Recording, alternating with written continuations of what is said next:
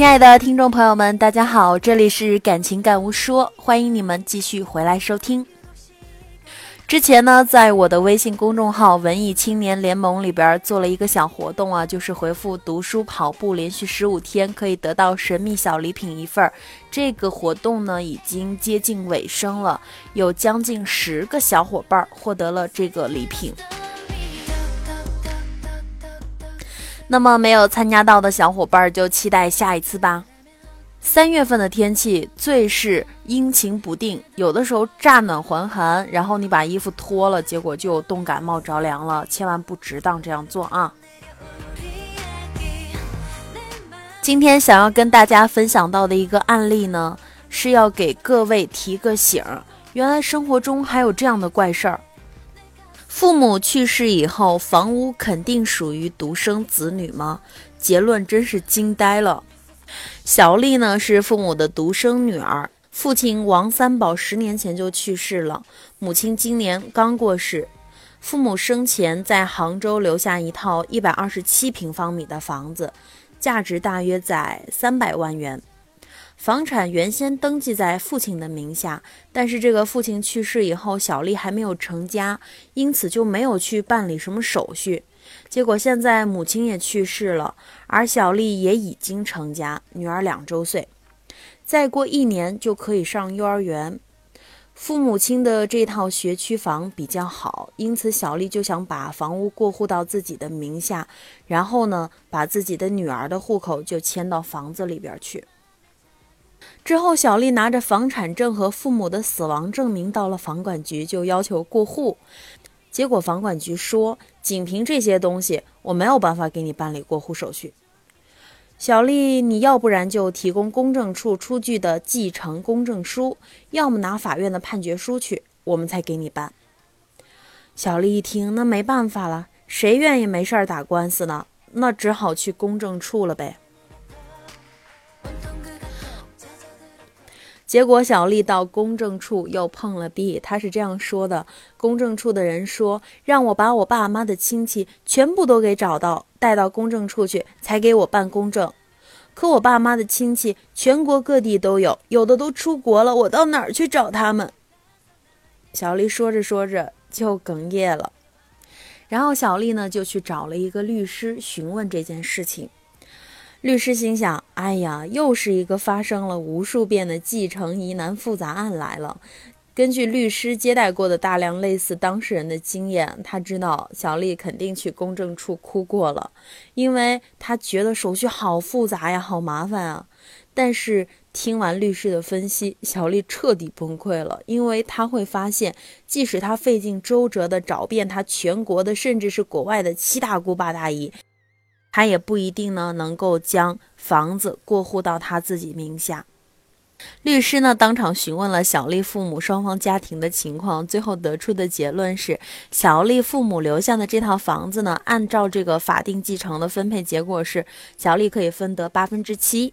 大伯的大儿子可以分得七十二分之一，大伯的二儿子分得七十二分之一，大伯的三儿子分得七十二分之一，二伯分得四十八分之一，二婶分配四十八分之一，姑姑姑父共分得二十四分之一。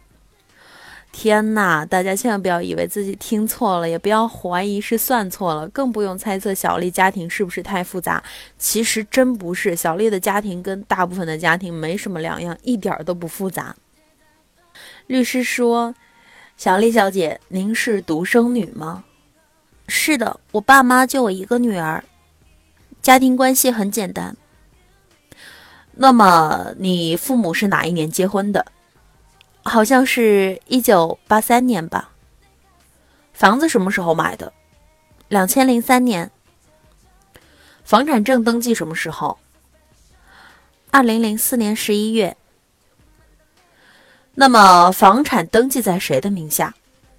我爸爸一个人的名下。你爸爸什么时候过世的？我爸爸十年前就过世了，应该是两千零六年年底吧。你爸和你妈过世的时候有没有留下什么遗嘱呢？我爸没有，我妈生前跟我口头说过，他走之后这套房子就归我。你爸爸过世的时候，你爸爸的父母是否还健在？我爸爸过世的时候，我爷爷已经不在了，我奶奶还在。我奶奶是我爸爸过世之后不到一年过世的。那你爸有几个兄弟姐妹？我爸爸有四个兄弟姐妹。请你把你爸爸的兄弟姐妹的家庭情况，包括在不在世、婚姻情况、子女的情况，都一一跟我说一下。好的，我爸爸在家排行老三，大伯在我爸过世的时候呢已经不在了，但是我大婶还在。大伯、大婶有三个孩子，两个现在在上海，一个出国了。二伯还在，不过五年前离婚。二伯和二婶有两个孩子，一个在杭州，一个在北京。我小姑姑和我小姑父呢，在黑龙江有一个女儿。我爸爸和爷爷奶奶过世以后就没怎么走动了，所以姑姑姑父家的具体情况我也不太清楚。呃，顺道再问一下，您母亲在你父亲过世之后没有再成婚吧？没有没有，我妈一直跟我过的。那么你妈妈过世的时候，你外公外婆是否还健在？都过世了。好的，我的问题问完了，你看你还有什么要补充的？然后小丽就巴拉巴拉说了几分钟，大意就是她妈妈和她爸在去世之后呢，跟叔伯、婶子、姑姑之间的关系问题。小丽小姐，你的情况我已经大致了解了。我想让你首先知道的是，这套房子如果完全按照法律的规定，可能不能由你一个人继承，除非其他有继承权的人到公证处或者是法院明确表示放弃。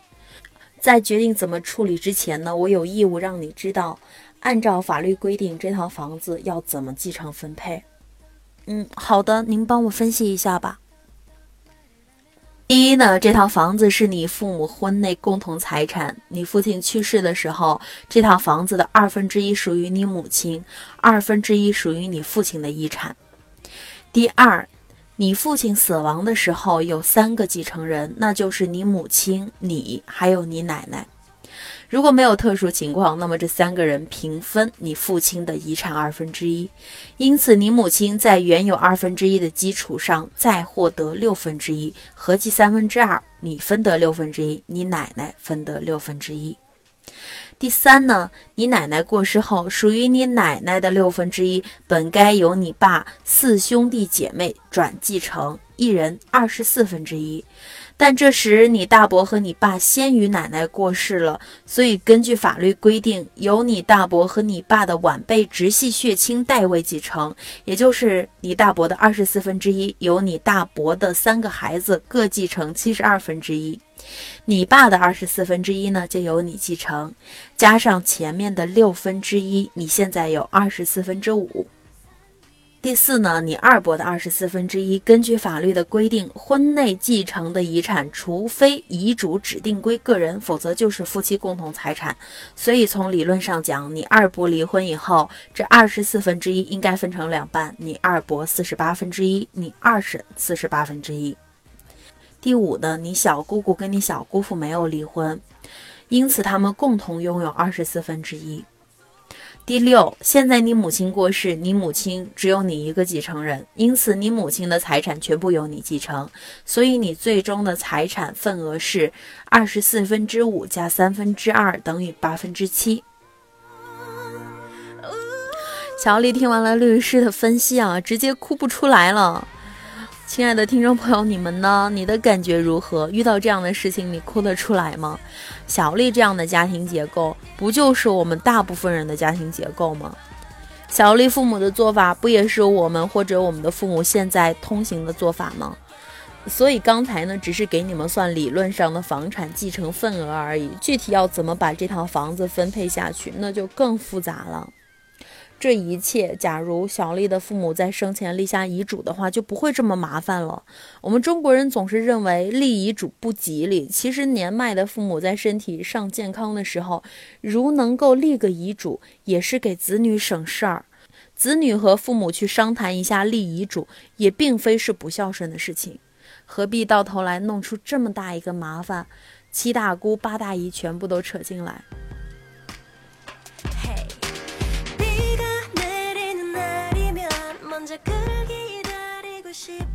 我看到有网友留言说，继承问题真是个大学问，和不照传统传承简化，那就会方便很多人的。还有网友说，原来以为很简单，没想到这么复杂呀，长知识了。这个微友小 C 说，长辈们要好好学习相关法律了，别给子女留麻烦，子女也别不好意思，提前提示父母相关法律知识嘛。等孩子成年以后，直接过户给孩子，避免不必要的浪费啊。好啦，今天的节目有没有让你长姿势呢？那么下期咱们再见吧，各位晚安。